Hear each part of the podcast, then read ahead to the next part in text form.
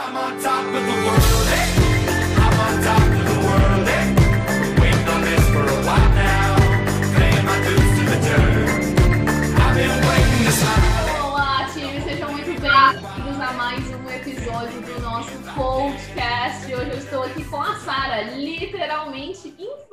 Sara. Estamos juntas aqui falando do mesmo microfone, falando diretamente de Boston. Tudo bem, Sara? Hoje a Monique não vai conseguir ficar sem me apresentar logo de cara, né? Já que ela está olhando para minha cara de brava aqui, como vocês podem imaginar.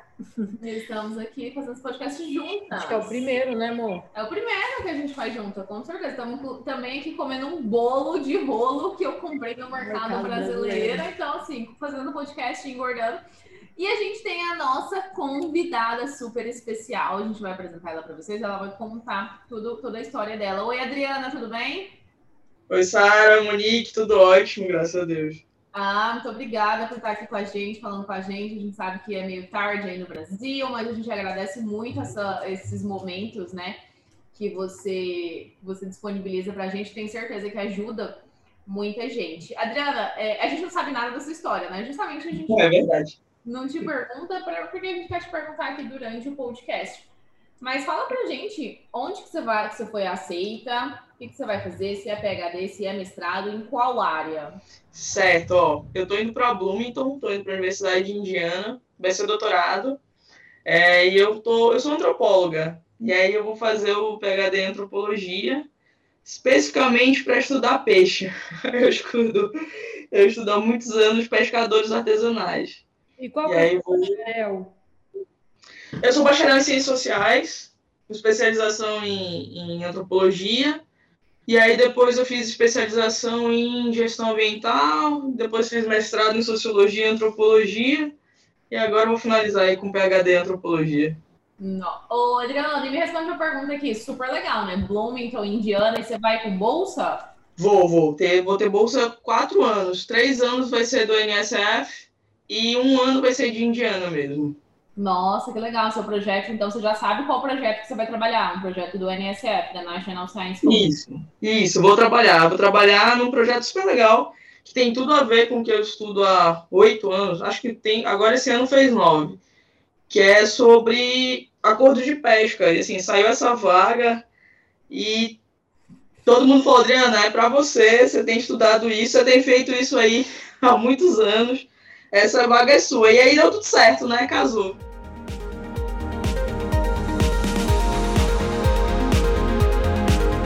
Adriana, então explica pra gente um pouco aqui. Bom, eu e a Monique, a gente é bem por fora da sua área. Então vamos entender tua trajetória acadêmica. Você fez o bacharel em Ciências Sociais, foi isso ou estou confundindo já? Isso, eu fiz bacharel em Ciências Sociais. Na época, em 2010, a gente ainda tinha eh, bacharelado e licenciatura juntas. Então, eu fiz bacharelado e a licenciatura. Isso é logo que- depois de 2014 acabou. E aí, eu formei, acho que em 2015, porque na época também os cursos eram mais longos, né? Eu fiz na UFPA, eu sou de Belém do Pará, Amazônia aqui. E e aí formei em ciências sociais e logo assim, a perspectiva da minha área, as áreas das humanas, né, é você fazer, se você quiser seguir na pesquisa acadêmica, você tem que ter mestrado e doutorado. Não tem como você trabalhar hoje na pesquisa sem isso, né? E nem dar aula, assim, o mercado de trabalho é muito, é muito restrito. Então eu fui logo tentar mestrado, na época eu não passei, e aí fiz uma especialização em gestão ambiental, também na UFPA, e aí foi muito legal a especialização e logo depois eu passei no mestrado. E aí passei em primeiro lugar, foi super legal, assim, foi uma resposta bem positiva, né? Porque o primeiro ano você não passa, você fica super, super desanimado, né? Achando que você é horrível. O mestrado Oi? Que você comentou que era duas coisas juntos, né? Antropologia. E sociologia, é. Ah, tá. É mestrado em antropologia e sociologia na UFPA. Isso, é o programa PPGSA. Entendi. Você só conseguiu passar depois de já ter feito uma especialização. Isso, só consegui passar. No primeiro ano, no primeiro ano que eu tentei, eu não passei no projeto. E assim, foi um baque super grande, né? Fiquei mal, mas aí decidi estudar muito. Eu falei, ó, se eu não passei nesse, no outro eu vou passar em primeiro lugar. E aí estudei muito, né? Fui me especializar, fui, enfim, escrever artigo, prova de admissão no mestrado? Prova, prova de prova de conhecimentos, assim, tinha uma série, acho que tinha uns 10 livros, e aí tinha a prova de inglês, e depois tinha a prova do projeto, né? Olha só, E aí eu no achando que ia fazer o diary aí. Acho que tá mais difícil fazer essa prova de 10 livros. E era livro em português, em inglês. Foi Nossa. muito mais difícil o mestrado do que o PhD, com certeza. Senhor, peraí, fala de novo, Adriana. Foi muito mais difícil o mestrado do que o PHD? Foi, foi muito mais difícil. Muito, muito quem difícil. se né? perdeu, a gente tá falando de mestrado no Brasil, tá? A gente não tá falando do mestrado nos Estados Unidos, não, né, Adriana? Muito bem colocado. Ô, Adriana, é, me responde uma, uma dúvida aqui que surgiu na hora que você estava respondendo ali. Então, no Brasil, você não se forma em antropologia? Não, não tem um curso de graduação em antropologia? A gente já tem um curso, de, a gente tem um curso de antropologia na UNB e tem em São Paulo também. É, eu acredito, não, acho que em Minas Gerais, são nesses três lugares. Eu não sei se tem em outros, outros estados, mas especificamente aqui no norte do país, a gente tem que fazer ciências sociais com ênfase em antropologia, e para você ser antropólogo, você tem que fazer mestrado e doutorado, assim, para você poder se reconhecer e ser reconhecido como antropólogo. E aí, você queria Então. ser antropo- antropóloga, né? Desde quando você entrou na faculdade? Ou você entrou na faculdade de sociologia e depois virou antropóloga? Na verdade, quando eu entrei na faculdade, eu queria ser cientista política, que dava para fazer essa especialização, e queria trabalhar com relações internacionais. Só que no meio do caminho, é, eu conheci a, a senhora, eu falo que é a minha orientadora de vida, é, a professora Edna Alencar, que tinha uma bolsa para trabalhar com peixe, trabalhar com pescadores artesanais no- na primeira reserva de desenvolvimento sustentável do mundo, que é o Mamirauá. E aí eu topei, entrei no projeto, fui. Aí daí me apaixonei pela antropologia, ela é antropóloga, né? Aí eu fui PIBIC, é, da iniciação científica, acho que uns três anos com ela, trabalhando numa Mirauá, que é onde hoje eu vou voltar para fazer a pesquisa do PhD. E, e aí isso assim abriu portas, né? Que eu pude saber o que é pesquisa, você passar um mês, dois meses, eu passava embarcada, né? Fui mesmo para dormir no mato, todas essas coisas. Então eu tive uma vivência muito boa de pesquisa. Eu não sei, quando eu ouço antropologia, a única coisa que eu penso é no filme da múmia lá, aquela arqueólogo. Confunde tudo na minha cabeça que você falando de peixe, de dormir no mar. Para mim, eu lembro bastante da- do povo, assim, dos antropologistas indo estudar os índios na Amazônia, né? Os americanos iam ficar lá com os índios para estudar os. É, também. É uma área muito ampla, assim. A gente tem arqueologia, né, que é um braço da, da antropologia. É, tem, tem antropologia bem aberta. A gente estuda as relações humanas, então imagine. É tudo, né? Eu especificamente fui para as regras, né? Um pouco ali com, com a influência um pouco britânica da antropologia, que foi para o estudo das regras. Como as pessoas elas lidam com as regras, como elas, elas fazem ou não fazem né? as regras, e eu especificamente trabalho com, com os recursos comuns. Então, assim, como que as pessoas se relacionam com os recursos comuns? O peixe, né? É um recurso que está por aí, está no mundo todo, mas a gente tem uma sobrepesca, a gente tem pessoas só vivendo da pesca. Então eu fui para esse lado aí. E a pesca na Amazônia, né? Eu estou em Belém do Pará. Mas assim, a pesca ela alimenta, vamos dizer, 30% da nossa população aí que vive na linha da pobreza, mas não, não tem é, uma, uma insustentabilidade alimentar por causa do peixe, né? Então ela consegue comer, consegue viver por causa do peixe, porque aqui a gente está rodeado de água.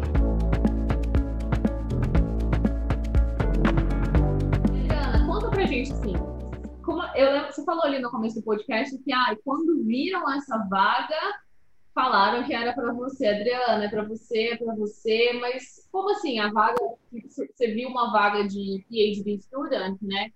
Às vezes os professores eles já têm o projeto, que parece que é o seu caso, e eles precisam de um PhD student, e aí você viu essa vaga e falou com o professor? Foi. Na verdade, eu já conheci o professor de. de eu fiz pesquisa de mestrado é, no Marajó, que é uma ilha aqui no Pará.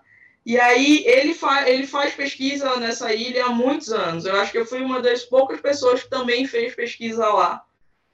E aí, quando saiu a vaga, assim, foi super anunciado, porque né, nesse projeto tá os bambambãs da, da, de quem estuda pesca, sabe? Então tem muita gente boa. São professores americanos que estavam envolvidos nesse projeto aí no Brasil? Tem professores americanos tem professores brasileiros. Tem, tem dois brasileiros, eu acho que dois americanos. Que É um grupo de pesquisa que vocês formaram ali? foi esse projeto, é um projeto inter, inter- in- interinstitucional, né? Então tem a Universidade de Virgínia, tem a Universidade de Indiana, eu acho que tem mais uma outra universidade envolvida, e tem professores de várias nacionalidades. Tem brasileiro, tem canadense, tem mestrado, americano.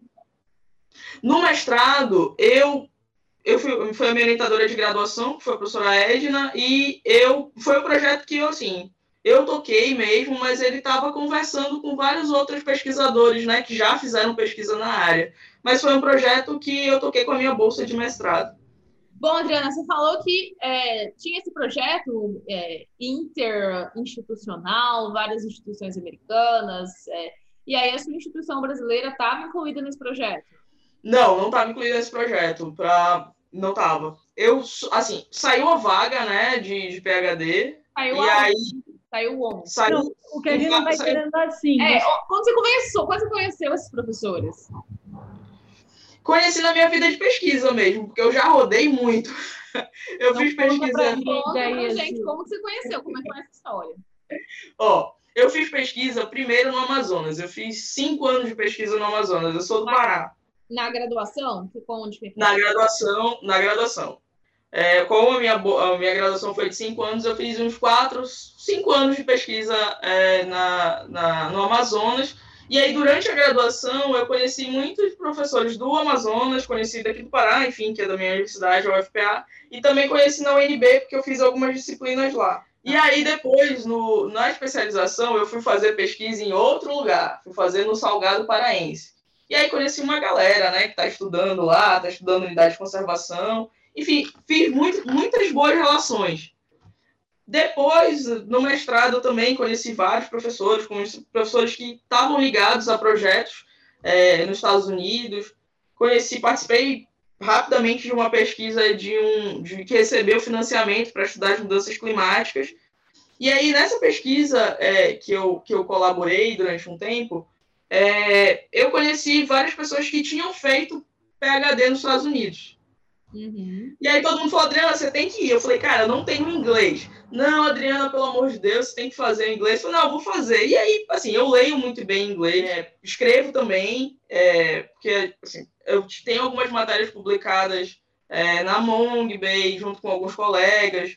A gente fez alguns podcasts, produziu alguns podcasts. A gente ganhou também um financiamento do Pulitzer é, ano, ano passado para fazer algumas matérias. Então, assim, eu consigo ter o inglês ali para o que funciona né, na, na, no meu trabalho. Mas falar nunca foi a, a, o meu, assim, nunca, nunca estimulei essa habilidade de falar. Eu sempre falava, gente, eu não falo inglês. Não, você tem que falar porque você tem que fazer o PHD fora.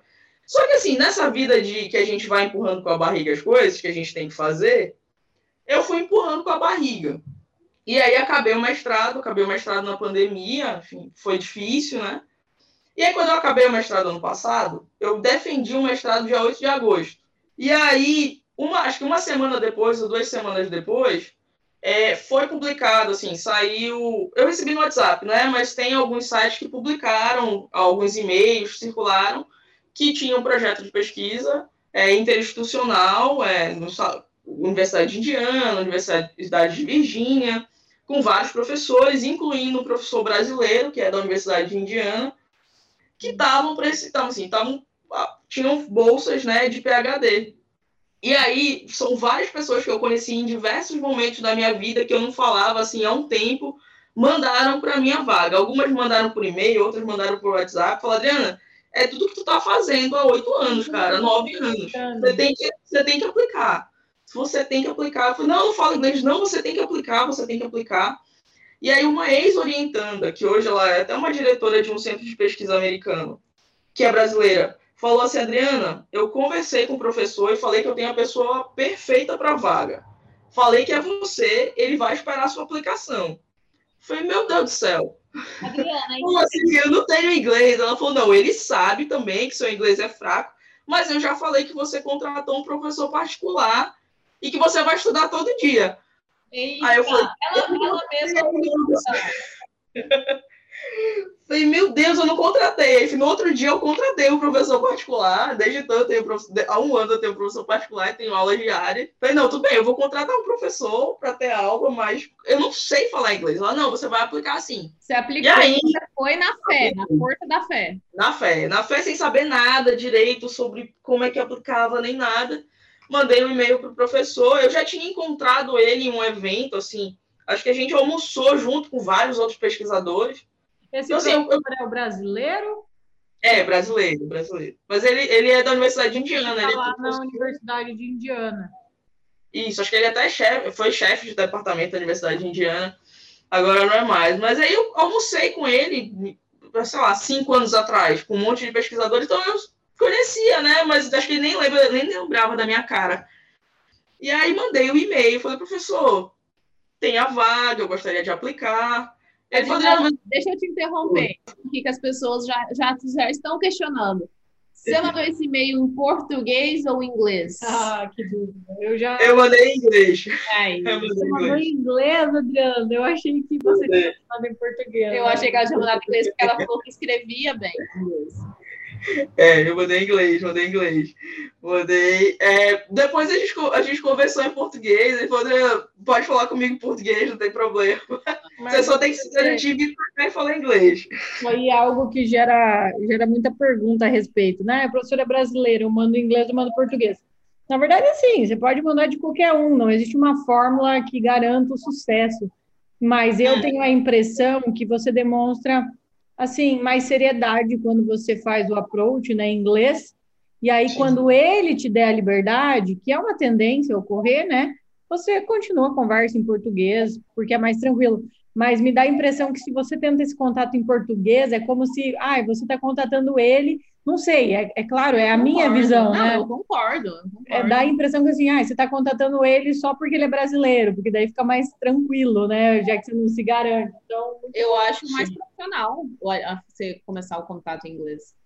Não, eu também, eu também achei super. Assim, acho que era a melhor abordagem, mesmo que eu já tivesse até almoçado com ele falar, conversado em português, e ele ser brasileiro, contactá-lo em, em inglês. E aí ele foi muito tranquilo, ele falou, André, a gente me respondeu em português, o meu e-mail em inglês, e aí a gente conversa em português. Eventualmente, algumas vezes, a gente troca e-mail em inglês por algum, sei lá, alguma questão administrativa que tem que falar, da bolsa.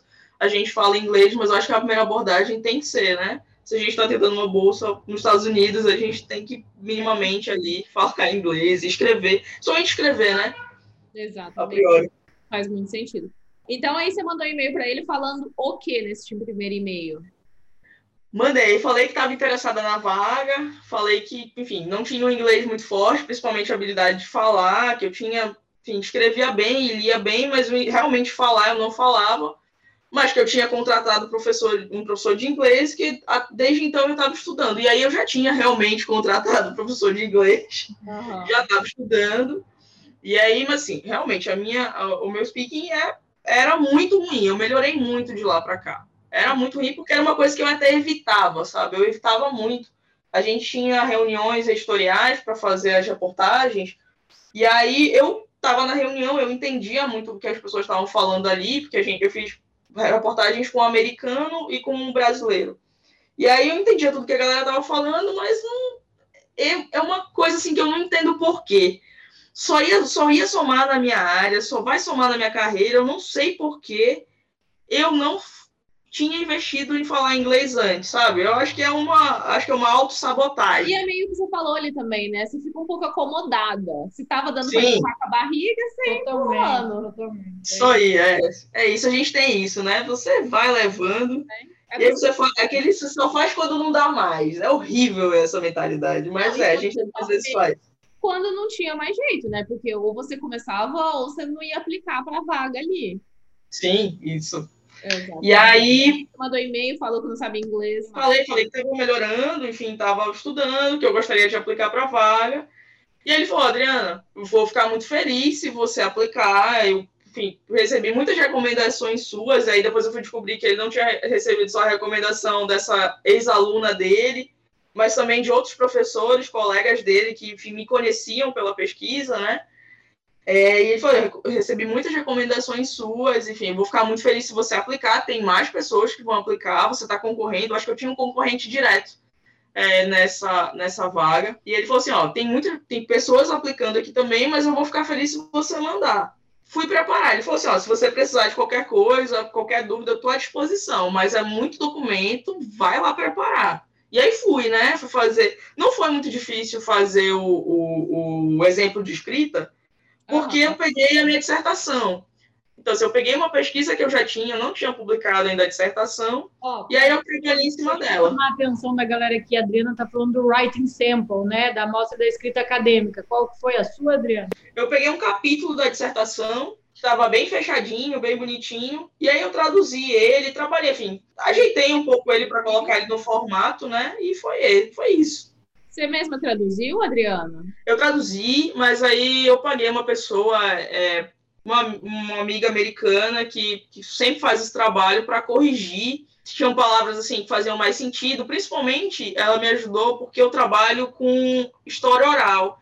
Então, assim, tinha muita fala de pescador que aí ela falou, assim, me ajudou. Não, isso aqui você não traduz, isso aqui você coloca uma nota de rodapé, isso aqui a gente vai explicar, vai buscar é, na literatura em inglês se tem alguém que já falou sobre isso para a gente buscar referência. Então, assim, o meu trabalho com alguém, com uma pessoa que eu paguei para me ajudar na tradução foi justamente de pesquisa, né? Qual que é o, termo melhor para isso aqui que você está falando?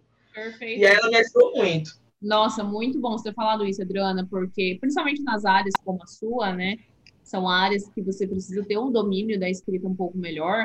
O, o writing sample ser escrito da melhor forma possível é essencial. E não é só o trabalho de tradução, né? Às vezes a pessoa pensa que é só traduzir. Mas você tem que saber qual que é o termo certo, você tem que olhar ali nos artigos científicos. Saber ver, escrever né? é, cientificamente, né? saber amor? escrever de, da forma científica e até para você ver, a gente fala bastante isso, né? Que o pessoal fica assim, como que eu falo isso na minha área? Como que eu falo, é, como é que chama? É, medidor de gasômetro de massa, espectrofotrômetro de massa. É, a gente não sabe, não tem- a gente não tem um software na cabeça. Você tem que ir nos artigos da sua área e procurar saber quais são os termos usados na sua área. Mas, assim, é, é difícil, né? As pessoas não querem fazer isso. É, e di- difícil achar profissional também que faça isso, né? Porque, por exemplo, você tinha essa americana. Normalmente, se a gente procurar professor brasileiro de inglês, se ele não tiver Uhum. nenhum background na parte de escrita científica, fica mais difícil. Então, olhar por esse lado. Adriana, me tira uma dúvida, que o pessoal pede muito, né? Porque a dissertação é uma dissertação longa.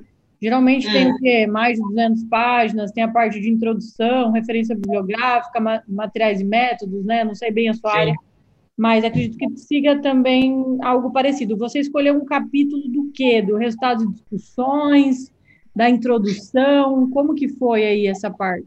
A minha dissertação, ela fugia um pouco dessa, dessa estrutura mais, mais rígida, assim. Porque, enfim, na antropologia a gente usa um pouco da literatura, a gente passeia um pouco por isso.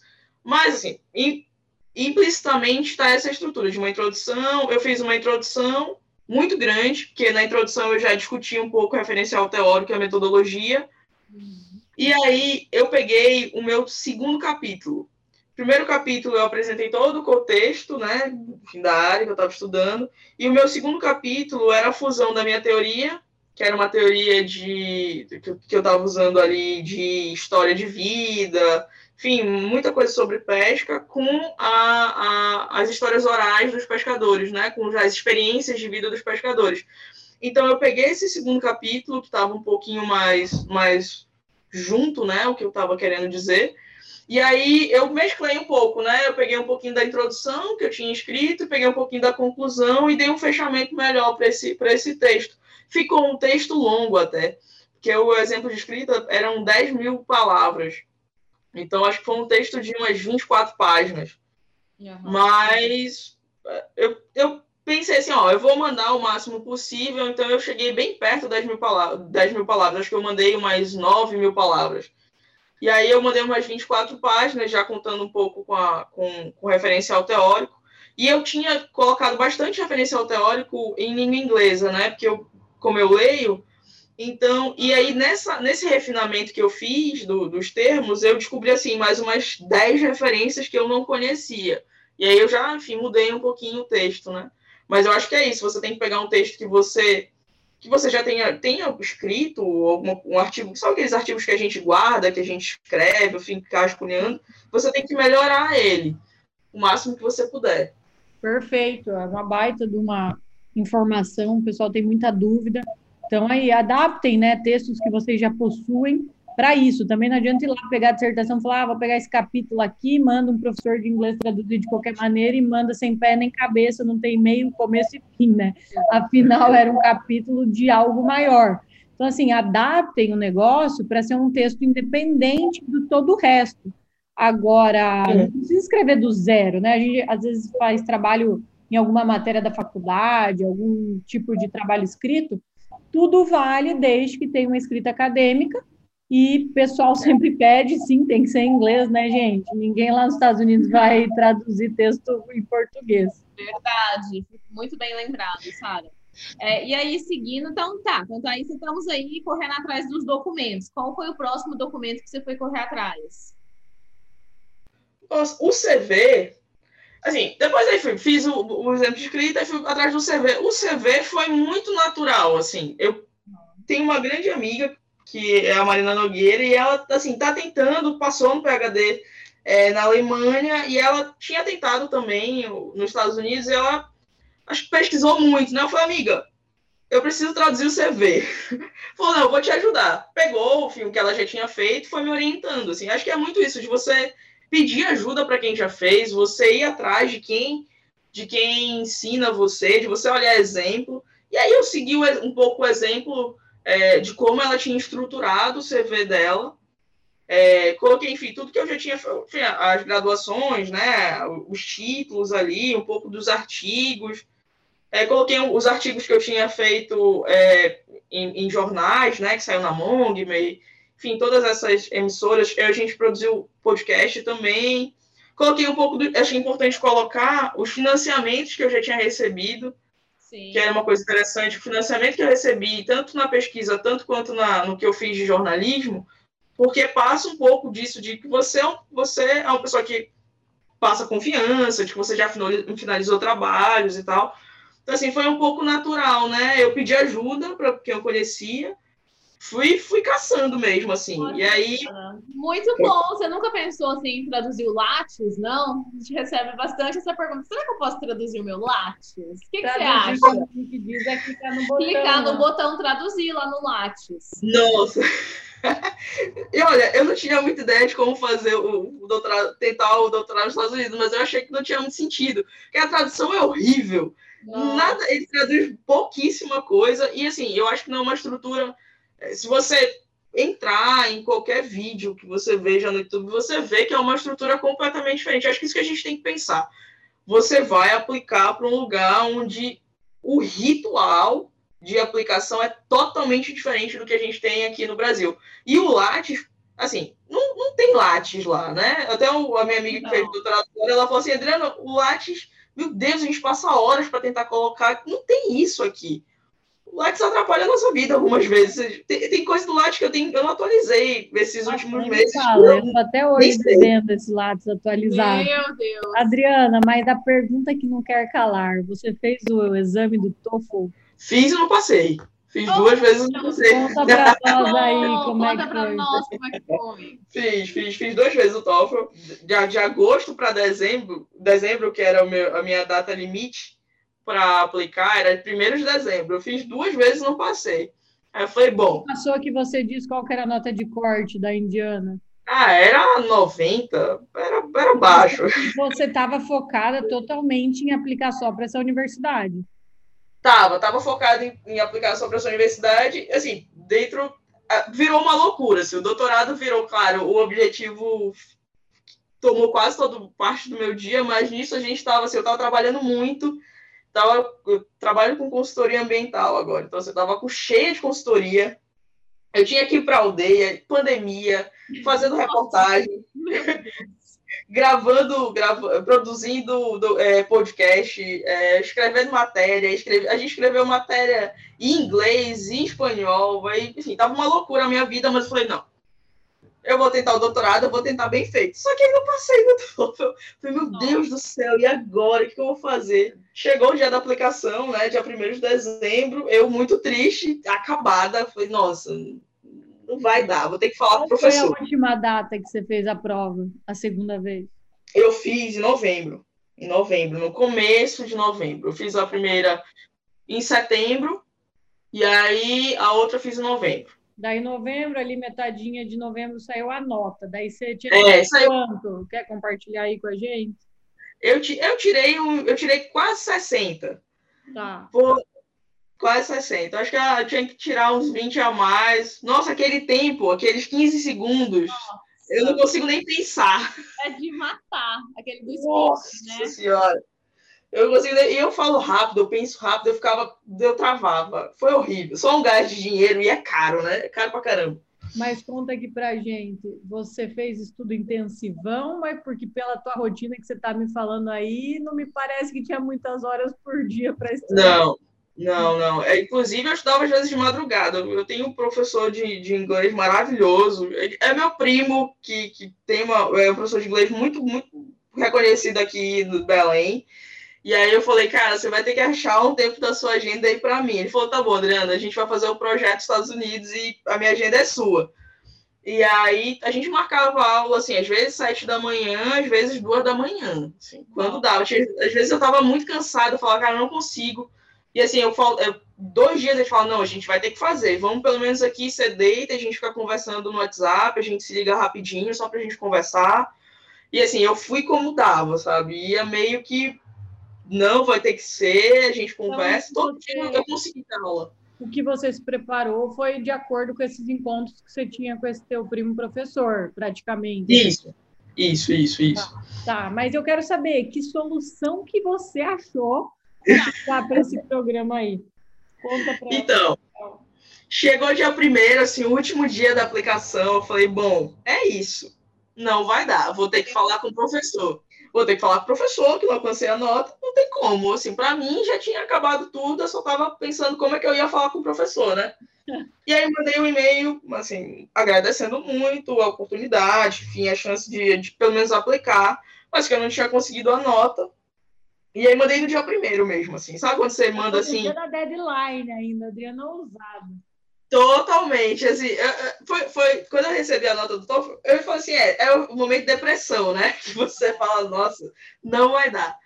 E aí mandei para o professor, e falei assim, ó, professor, não deu, não passei, me esforcei muito, mas não foi suficiente, me desculpe por tudo e tal, mas assim, eu espero que a gente se encontre mais lá para frente, e eu vou estar preparada para esse encontro e tal. Aí ele falou, Adriana, não perde a oportunidade, aplica. E aí, para minha sorte, é, tinha sido prorrogada a inscrição, 10 dias. Tinham prorrogado 10 dias a inscrição. Então, assim, o deadline, que era dia 1 foi para o dia 10 de dezembro. E ele falou, Adriana, não perde essa oportunidade, aplica. E aí, tá, fui, fui ajeitar a tal da carta, né? A carta que a gente chama aqui da carta de intenções. E aí fui, fui para a carta, né? Já tinha escrito a carta. Era um pouco a, a que eu já, enfim, eu tinha uma carta de, de, de intenções porque eu tinha tentado uma vaga numa Mirauá. E eu, eu não entrei numa Mirauá porque eles queriam uma pessoa, assim, obrigatoriamente a bolsa tinha que ser cinco anos de graduação. Eu tinha quatro anos. Tá boiando. Que isso? Que instituição é essa? É uma, é uma é, Instituto de Desenvolvimento Sustentável, Mamirauá, que é uma, ele gere uma unidade de conservação. E assim, é um é um lugar maravilhoso. Eu comecei estudando lá, é um lugar de pesquisa sensacional aqui no, aqui no Amazonas. E eu tinha tentado a vaga para lá, e a, a, bolsa de lá era assim: tinha que ser formado é, a, pelo menos por cinco anos, né? Há cinco anos. E eu tinha quatro anos e nove meses, então eu não entrei. Ah. Mas eu tinha uma carta que eu tinha feito, e aí eu adaptei essa carta, traduzi, enfim, mandei, né? Mandei antes do deadline dessa vez. Ah, e aí. Me tira uma dúvida. É, porque você tinha se conversou com esse professor, você sabia dessa possibilidade do projeto com ele especificadamente, uhum. mas ele não te garantiu nada, falou que outras pessoas dariam. né? Enfim, o que eu quero entender é assim, é, a sua aplicação foi toda baseada apenas nesse professor, né? Essa tua carta de motivação não falava de outros professores, linha de pesquisa de talvez outros professores. Como é que foi essa Não. parte? Essa carta, o, o, o, o- eu mandei para várias pessoas, e aí o, o professor falou assim, Adriana, você já terminou a carta? Eu falei, já terminei. Ele falou, deixa eu dar uma olhada na sua carta. Aí ele falou, ó, você coloca na carta que você não passou na prova de inglês, e você coloca na carta que você é, também está aberta a trabalhar com outros professores, e que você está estudando. Que você está estudando, coloca tu- toda essa situação que você me colocou. Eu não vou te garantir nada, porque isso vai para um comitê, mas você diz a verdade aí na carta. Ele olhou a carta, ele não mexeu em nada, ele olhou a carta e só falou: ó, coloca aí que você não passou na prova, que você fez duas provas e você não passou, mas você está se dedicando muito.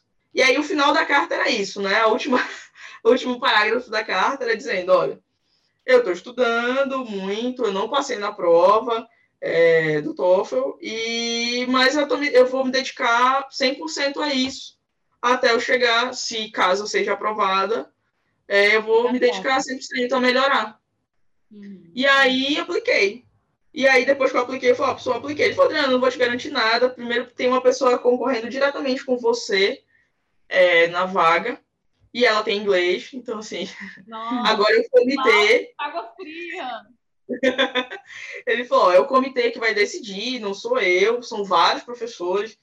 é, são vários professores americanos e tem de várias nacionalidades. Vamos para o comitê. Eu, ele falou assim, ó, o que vai decidir muito é tu- o, teu, o teu exemplo de escrita, eles vão ler, com certeza, vão ler a tua carta de intenções e as cartas de recomendação, né? Vão ler as tuas cartas de recomendação e aí vamos ver o que dá. Não te prometo nada, mas boa sorte. Ele mandou um e-mail muito fofo, Adriana, boa sorte. Adriana, as tuas três cartas foram de quem? Foram de professores da, da UFPA, foram de dois ex-orientadores orientadores meus, um, uma a minha orientadora de graduação e a minha orientadora de mestrado, a outra foi de, de, uma, de uma pesquisa que eu colaborei, de uma pessoa que tem assim, participou de vários projetos fora do país. Ela me adora, assim, mandou uma carta super, super interessante. E a outra foi de um professor que foi meu orientador de, de especialização. Então, assim, eu foquei nos meus ex-orientadores porque são pessoas que podem falar como é que eu sou, como é que eu sou uma aluna, né? Como é que eu posso. Então, você mandou quatro cartas, todas de professores aí brasileiros, ou quem te orientou Isso. de certa forma, em alguma maneira. Isso, isso. Ainda teve, é, foram três cartas de professores e uma carta foi de uma ex foi de uma amiga minha que é que é diretora de um centro de pesquisa americano e, e ela mandou a carta, enfim, ela ela estudou Indiana e, e ela mandou a carta também. Foram quatro cartas. E aí você submeteu seu pacote e, falou, e o professor ainda te jogou uma, tem uma pessoa concorrendo com você, É, e tem inglês. Aí você falou assim, É. ah, eu, tô, eu tô aplicando aqui só para falar que apliquei, né? Você ficou... É, fora, tô fora, completamente fora. Falei, não, não vai rolar. Falei pra todo mundo, ó, obrigado a todo mundo que me ajudou, porque muita gente me ajudou. Nossa, meu professor de inglês, ah, os meus amigos, todo mundo tava ali empenhado em me ajudar. Minha Nossa, família, enfim. Da, da minha vida ficou uma loucura. para ler um negócio para ela, para procurar um, um outro negócio, colocou todo, Todo mundo. mundo, Todo, todo mundo, todo todo mundo. mundo vai te visitar lá em Indiana. Com certeza. 24 horas no computador, nossa, eu teve dia que eu fiquei 20 horas, porque eu tinha que trabalhar, fazer tudo e ainda ficava estudando, o cachorro, todo mundo ficou assim, meio de lado, né? Nossa senhora! Mas é, Pra poder. É igual você falou. assim, é, e, a, e a gente, eu imagino que a gente fica assim, é como se acabasse um sonho. Quando, por exemplo, na É. hora que você fez o TOEFL pela segunda vez e não conseguiu a nota, né? É. Você tava É ali meses e meses e meses com PHD na cabeça, de repente, na hora que você abre o seu e-mail, tudo se acaba. Porque não tem o que Tudo fazer, acaba. né? Não, não tem. em que, em que altura aí que você encontrou nós ali no Instagram? Vocês foram as primeiras pessoas, assim, pelo menos foi em abril, abril desse ano. Vocês foram as primeiras pessoas que publicaram que as embaixadas iam reabrir. A, a, a, pelo menos assim, pelo que eu vi, né? A gente estava desesperado, que a gente não sabia como que a gente ia, para onde que a gente ia. E a Marina Nogueira, uma amiga minha, falou assim, mandou o perfil de vocês. Falou, "Mi- amiga, vão reabrir. E ela falou, segue esse perfil, elas dão dicas muito boas, eh, me ajudaram muito na minha aplicação e é Mas presente passado, vocês. Né, nessa Já, última- já tinha passado. Ah, se eu Ah. soubesse antes, meu Deus, ia ser muito mais fácil.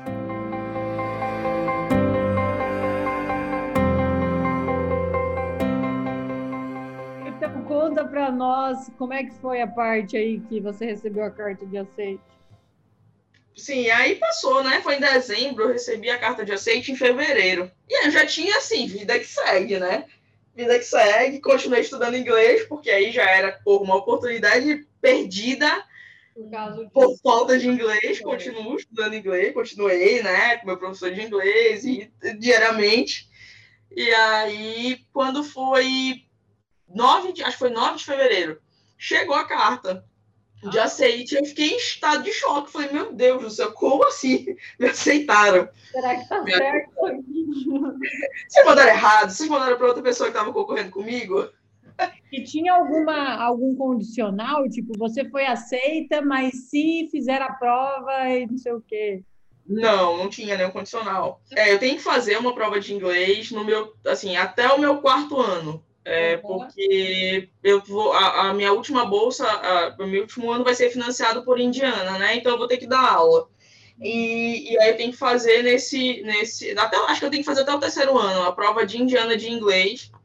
E aí, a partir do momento que eu, que eu recebi a carta de oferta, né, de oferecimento da bolsa, enfim, de financiamento, que eu tinha sido aceita, é, eu tive uma conversa com os professores da, do departamento, assim, no primeiro, eles fizeram meio que um primeiro dia de, de apresentações, e aí me- quem foi designada para conversar comigo foi a diretora do departamento, e aí eu consegui conversar com ela, assim, já tinha melhorado muito o inglês, né, de, agosto para março, que eu acho que foi quando eu, eu conversei com ela, eu já estava, assim, conseguindo, conseguindo falar e tal, e a gente conversou, ela falou, nossa, Adriana, o que você falou na sua carta de intenções para agora, você melhorou muito o inglês.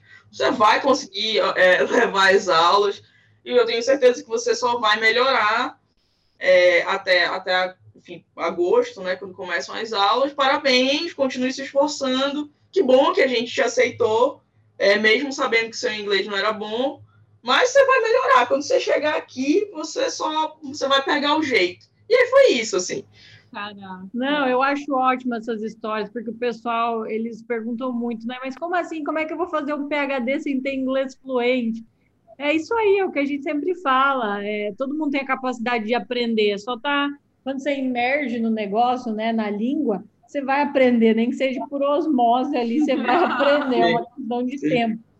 E aí, olha só, você acha que eles iam perder uma baita de uma oportunidade de contratar a Adriana, cheia de experiência, boas referências, contatos ali, né, e tudo mais, por causa do inglês, que seria melhorado em questão de tempo?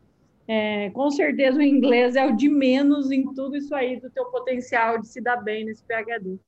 Com certeza. Deixa eu te perguntar uma coisa. Quando você né, te mandaram essa vaga aí pelo WhatsApp, por e-mail, várias, várias pessoas te mandaram ao mesmo tempo essa vaga aí, você sabia alguma coisa de como que funcionava o processo né, de aplicação por uma pós-graduação nos Estados Unidos? Nada. Você se, Escuro. você se sentiu um pouco perdida assim, no começo, sem ninguém para te guiar, sem ninguém para te falar, ó, vamos preparar esse documento, esse documento, depois você vai fazer isso, você vai para estudar para o TOEFL e vai fazer o TOEFL nessa data aqui. Você, se- você se sentiu assim, meu Deus, para onde que eu vou? O que, que eu faço primeiro? Nossa, eu tá, fiquei, não sabia nada, nada, nada, nada, nada. Até porque, assim, com tudo que está acontecendo, né? A gente, eu estudei em, em universidades particulares, é, universidades públicas, universidades públicas. Atualmente no país, é, a gente tem um investimento muito baixo é, na pesquisa científica, né? E aí, a, a minha perspectiva de fazer doutorado hoje era muito difícil, porque assim, a gente tem poucas vagas, a gente tem pouco investimento, a gente tem. Então, assim, o doutorado para mim estava assim: vou fazer daqui a uns dois anos, sabe? Tá. Vou fazer daqui a pouco. Aham. Quero fazer, mas vou trabalhar. Enfim, comecei a trabalhar com consultoria, mas vou fazer daqui a pouco, quando, enfim, esse cenário melhorar ou eu ter dinheiro para pagar um doutorado.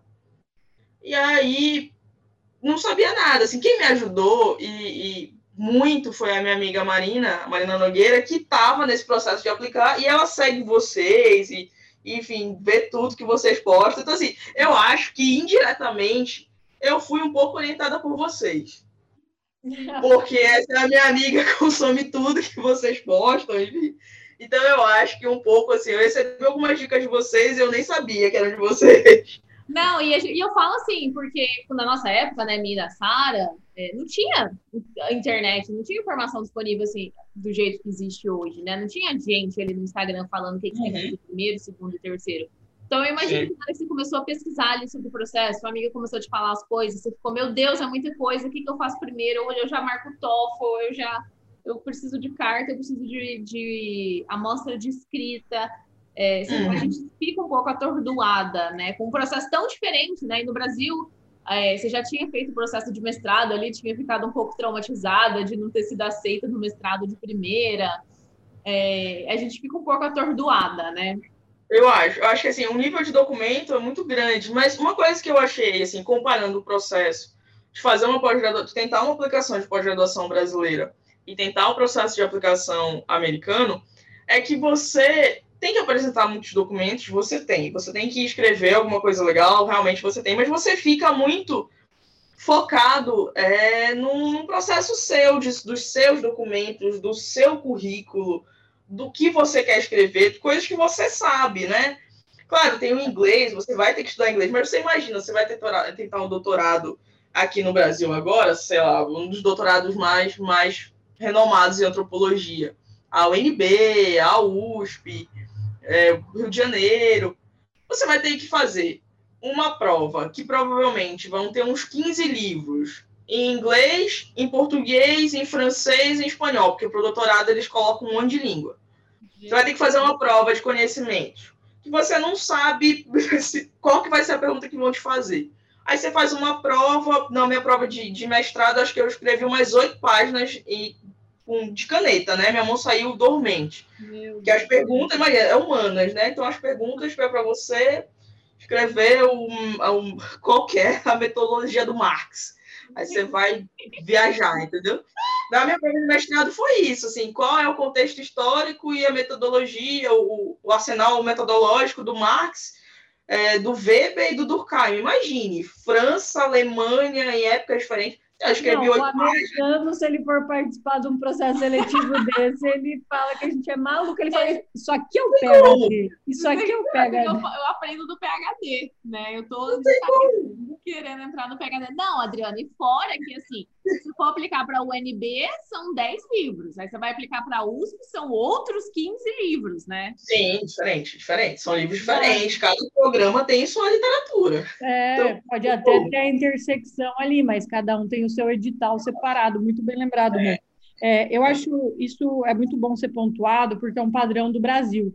Veja bem os Estados Unidos. Quando você quer entrar na undergraduate, né, na graduação de lá, você sai do, do ensino médio, já é um padrão. Eles não têm vestibular igual a gente tem no Brasil, nem o próprio Enem. Eles têm o quê? O que, que você fez durante o teu ensino médio que você acumulou? Então, assim, toda a tua trajetória, ela vai contar para ingressar no, no college, né? É o que você está falando aqui da pós-graduação. Os Estados Unidos, ele não vai fazer um processo seletivo de conhecimento com edital de livros. Não. Ele quer saber, Adriana, conta a tua história. O que, que você fez até aqui? Deixa eu ver teu CV. Qual que é a tua motivação para buscar um PhD? É, a parte de cartas de recomendação. Quem que você tem para falar de você para eu saber que realmente você tem potencial, que, que tudo isso que você está me descrevendo na tua carta de motivação faz sentido, né? Então, é o que você falou, dá um pouco de trabalho de juntar todos esses documentos, mas é algo ali que você está reunindo. Você não está tendo que estudar algo específico para fazer uma prova de conhecimentos da área para aplicar para um único programa. Então, o pessoal precisa olhar por esse lado e não se assustar, né? Porque o desconhecido ele assusta e nós não estamos acostumados. Mas veja bem o caso da Adriana aí, que pareceu muito mais simples, né? Exatamente. E não deixar de bater pelo inglês. Eu achei que o seu caso, Adriana, foi super inspirador. Assim, de você falar, putz, não falo inglês, não falo nada, não gosto de falar, né? Quando tenho reuniões que, que falam Sim. inglês, eu não gosto de falar, eu evito falar, eu corro do inglês, mas eu vou tirar minha bunda da cadeira, ou ao contrário, né? Eu vou colocar minha bunda na cadeira e vou encarar o inglês de frente. Não, você não falou assim, ai, não, gente, muito obrigada a todo mundo que me mandou essa vaga aí, mas sabe o que é? Ah, eu não tenho inglês, nunca tive oportunidade de falar inglês, É, sabe? como se inglês a gente brinca, né? A cor É. do olho nunca vai mudar. Nunca vai mudar. Não, nunca tive oportunidade de falar inglês, mas obrigada, viu, gente? Assim, Adriana, você, você tá de parabéns, você enfrentou um negócio que você realmente não tinha dificuldade, não gostava. Obrigada. Eu, eu acho que é isso. A gente tem que. E engraçado, isso é muito interessante. A minha mãe fala muito. A minha mãe brigou muito comigo, Adriana, a vida toda. Faz inglês, enfim, inglês. Pô, eu estudei em escola pública, né? Era difícil a gente acessar, os cursos eram caros, mas a mãe falou: não, eu me esforço, eu pago. E assim, inglês é uma coisa que eu sempre tive dificuldade. E aí apareceu na minha frente: ó, você vai ter que encarar a sua maior dificuldade no seu estudo aí, porque eu não tive dificuldade na antropologia, consigo estudar, consigo até ler. Mas aí apareceu a minha maior dificuldade, que é o inglês. E aí eu falei, ó, ou eu enfrento agora, e aí vai mudar a minha vida. Porque imagina fazer um, um PhD pô, nos Estados Unidos com, com trabalhando com as referências que eu uso na minha pesquisa. Área, né? Nossa. Que, que eu vou enfrentar isso, eu vou dar um passo para trás e vou ficar aqui. Eu acho que sim, enfim, se eu desse um passo para trás e, e não tentasse, e, e- e, sei lá, ficasse com medo, saísse correndo, isso ia marcar minha vida para sempre. Ouçam isso. Adriana estava é, postergando ali, né, o doutorado no Brasil, por saber que ia ser difícil entrar nas referências, ia ser difícil ter bolsa e tudo mais. Mas a Adriana, em compensação, entrou num PhD na mesma área, com as referências da área dela, que ela cita na pesquisa nos Estados Unidos, com bolsa. Então, assim, outro mito sendo matado aí, o quê? Que a galera acha o quê? Ai, se não entro no Brasil, imagina nos Estados Unidos. Bom, a gente está vendo que é bem o contrário. É, isso, isso, isso não tem não. Tem um amigo meu, o Rafael, que ele não passou na- no mestrado um ano antes que eu tinha tentado, e ele passou em cinco universidades francesas. ele pôde escolher. Assim, passou super bem. Então, assim, Que não passou, foi rejeitado, foi rejeitado no mestrado no Brasil e passou em três universidades com bolsa nos Estados Unidos. É, realmente tá, eu acho assim, faz muito tempo que a gente está afastado da pós-graduação nos Estados Unidos, né? No, no Brasil. Mas Uhum. a gente está vendo que está estreitando cada vez mais, principalmente por causa, número um, falta de recurso, né? Recurso Não, não no Brasil e no ladeira abaixo. Número dois, a grande maioria das pessoas que estão entrando hoje na pós-graduação em várias áreas são pessoas que não encontraram seu lugar ao sol na, na iniciativa privada. Então, uhum. então, a, a pós-graduação no Brasil está virando um depósito de pessoas que não acharam um emprego na indústria. Então, esses dois fatos, a soma desses dois fatos, está tornando cada vez mais e mais difícil entrar na pós-graduação no Brasil. Mas essa cultura aí de aplicação que é bem complicada.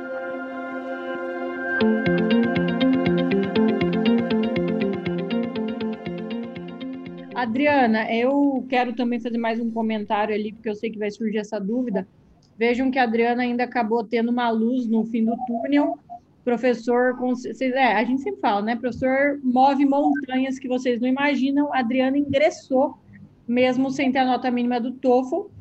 Quando um professor quer, ele consegue. E- mas o ponto que eu vejo é assim: o que, que teria acontecido? Vamos dizer que se você não passa nessa vaga por causa do inglês, provavelmente.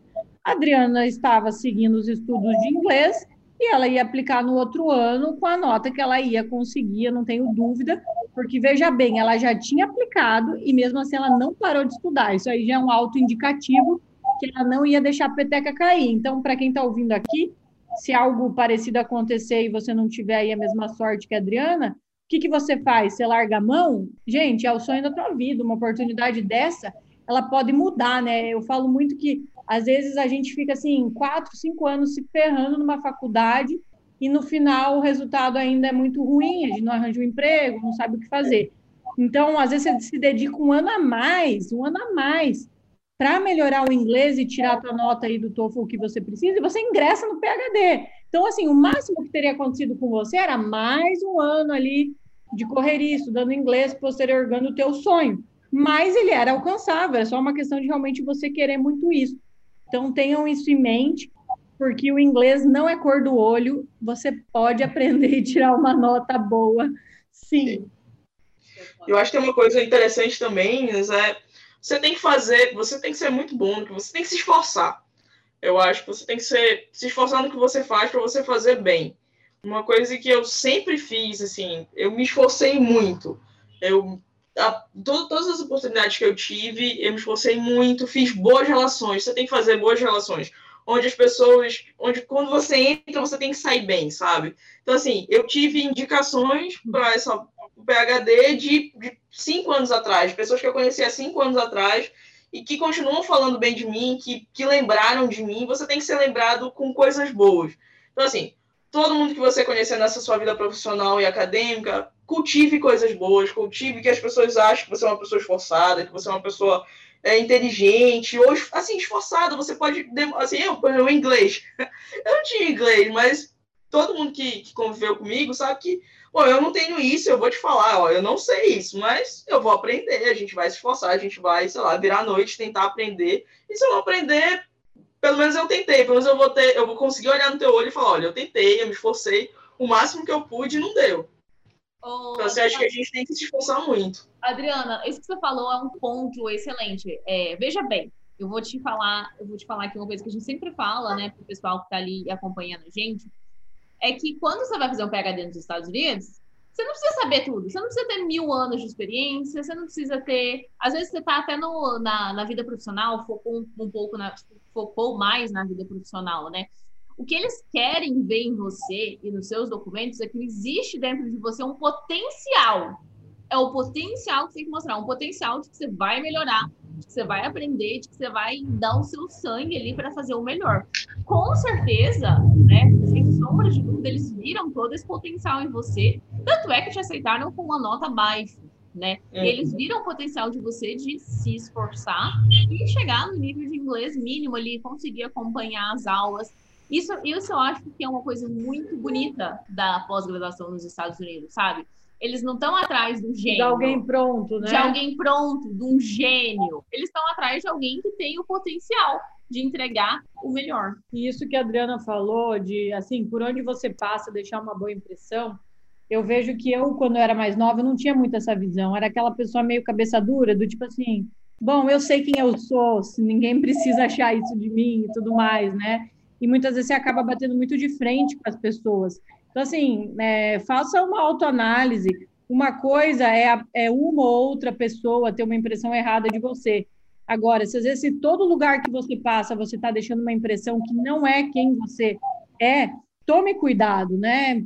Por quê? Porque isso aí vai te prejudicar lá na frente. Então é muito importante que a gente não precisa ficar puxando o saco de ninguém, mas é realmente o que você falou, se dedicar, fazer um bom trabalho, ser lembrado.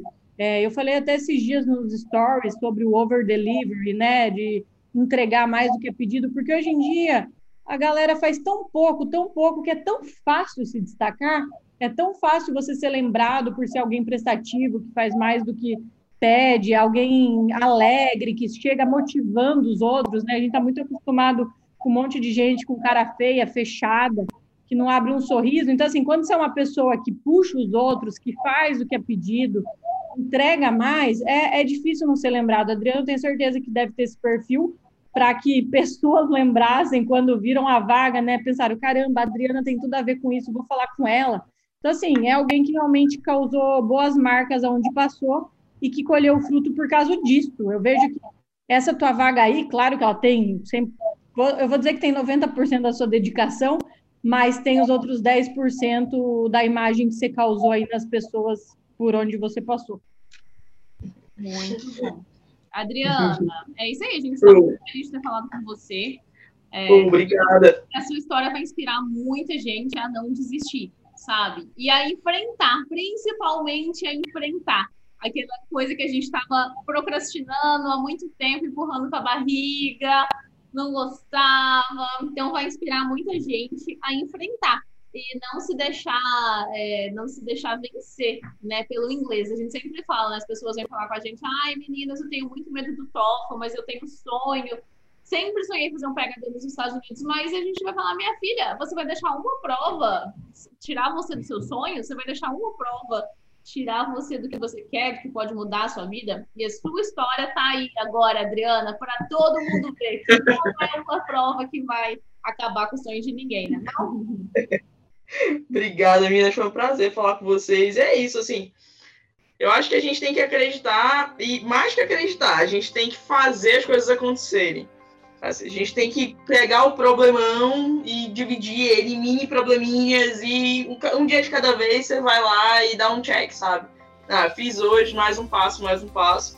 Porque você só vai estar tá fazendo bem para você e tem que enfrentar, assim. É difícil, não é fácil, mas você enfrentando as coisas, as coisas melhoram. E eu agradeço, foi massa, falar, massa demais falar com vocês. E o trabalho de vocês ajuda muito. Eu acho que me ajudou pra caramba, mesmo não sabendo. a, a, Marina, a Marina trouxe vocês até mim. É, e me ajudou aí, porque assim, realmente é, é, difícil. Qualquer, qualquer coisa nova é difícil. Imagina, você está acostumado a um padrão de aplicação, e aí, meu Deus, tá passando um carro de brega aqui na frente de casa. Deixa eu parar, né? Parte, editor, deixa eu passar um brega e tal, um brega funk agora que tá na moda. Mas enfim, voltando. Deixa o brega funk do Pará aí pra nós ouvir. tá, tá na moda esse brega. E aí, enfim, a gente tem que acreditar e vocês ajudaram muito, sabe? É muito difícil. Qualquer coisa nova vai ser difícil. Vai, mas se você conseguir encarar isso como alguma coisa que você é capaz, mas você tem que acreditar que você é capaz. Para você acreditar que você é capaz, você tem que se esforçar. Então, assim, é meio que um ciclo, um ciclo, sabe? Você se esforça, você vai entender que você é capaz. Quando você achar uma dificuldade, você vai lá, olha com mais carinho, olha com mais dedicação. E aí você vai indo que vai dar certo. Com certeza. É Adriana, valeu demais! Obrigada, meninas.